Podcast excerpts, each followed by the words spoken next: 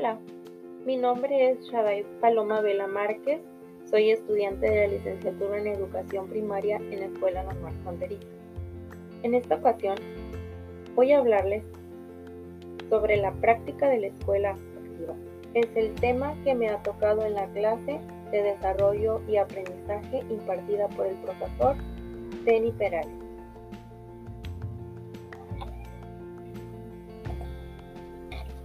Adolfo Ferrier, educador, escritor y conferencista suizo, es el más ardiente divulgador de la escuela activa.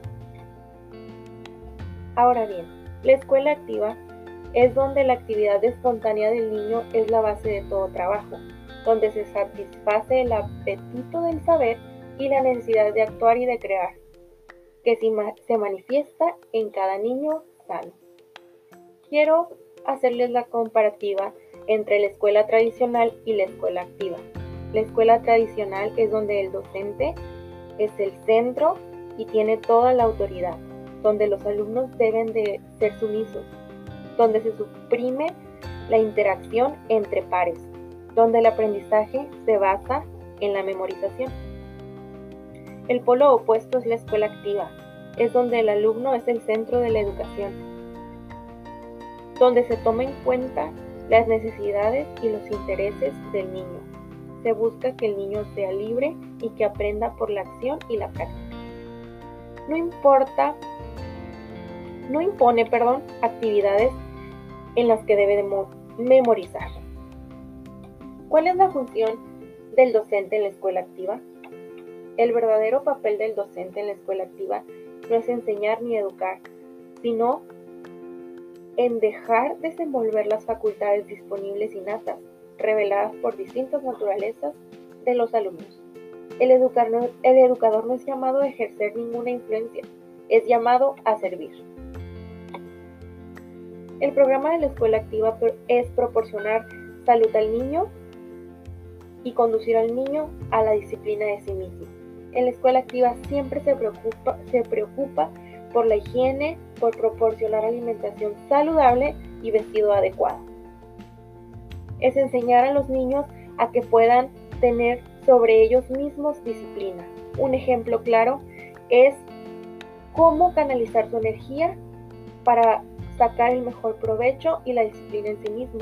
Un ejemplo sería al momento que un niño pequeño está ejerciendo un capricho. Está impulsando y utilizando toda su energía de manera negativa. Se busca en la escuela activa que los niños puedan dominar esos sentimientos, que puedan dominar esas energías y aprender y desenvolverse en otras áreas. Los trabajos en la escuela, en la escuela activa son con relación a la edad, desde jugar o construcciones manuales y trabajos ya con un fin determinado. De cada actividad, los maestros dan la libertad para que los niños los desempeñen esas actividades y puedan ir aprendiendo y generando conocimiento a través de cada una de ellas. Los maestros deben estar atentos si hay alguna distracción. Volver a, tener la, la atención de cada alumno y puede hacerse de diferentes maneras, como un paseo en aire libre, un juego colectivo, un cuento, un canto, en música y entre otras cosas.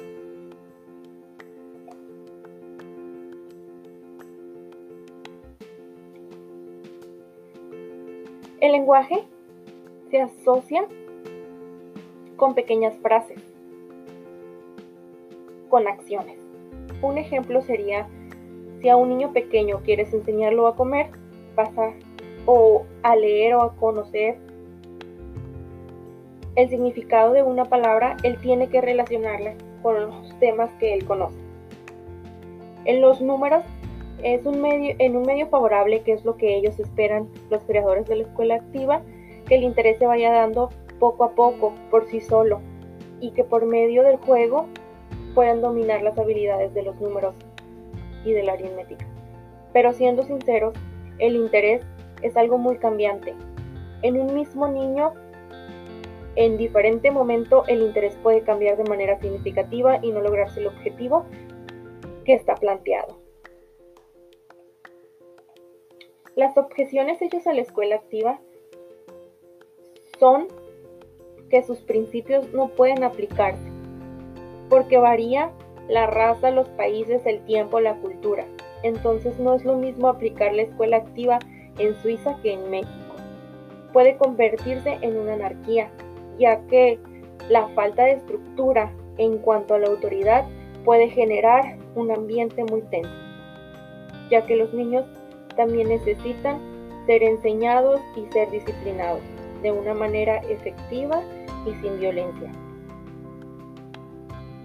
Es inaplicable, ya que en grupos de más de 25 alumnos no se puede dar la atención que esta escuela propone. Y solo hay resultados en niños mayores a 7 años. Esto tiende a parecer como que es exclusivo para ciertas edades, entonces no se logra tener el significado no se logra lograr el objetivo de esta escuela porque la escuela es un derecho para todas las edades, la educación. También se cuestiona si la, si la escuela antigua debe de transformarse o reformarse. Esto me llama mucho la atención porque la escuela tradicional o antigua y la escuela activa son parámetros totalmente diferentes. Entonces, yo considero que es mucho más importante, en vez de transformarse a la escuela activa, solo debe de transformarse y buscar un equilibrio, ya que en la escuela activa la espontaneidad del niño también es otro factor importante que no debemos descuidar. Un ejemplo sería si un niño lleno de energía lo quieres dejar que explore sus, sus emociones, sus experiencias, pero este niño pone en peligro su vida, puede terminar de una manera muy negativa. Muchas gracias.